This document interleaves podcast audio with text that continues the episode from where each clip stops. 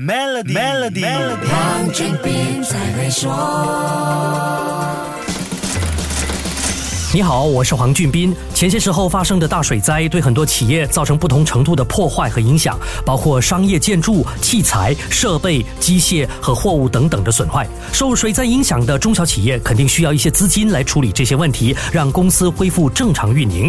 中小企业机构 SME Corp 提供几个不同的融资配套，帮助受水灾影响的中小企业解决资金周转的问题。这一集我就跟你综合说一下这些配套，有需要的企业朋友可以参考一下。第一个配套是中小企业应急基金 （SME Emergency Fund） 或简称 SMEEF。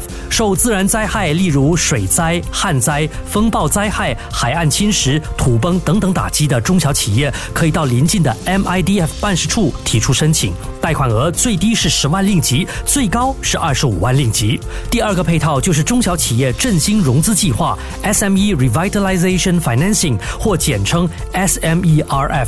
这是 SME cop 跟 MIDF 合作，为那些受疫情和水灾影响的中小企业，包括无法获得融资贷款的公司提供的财务援助。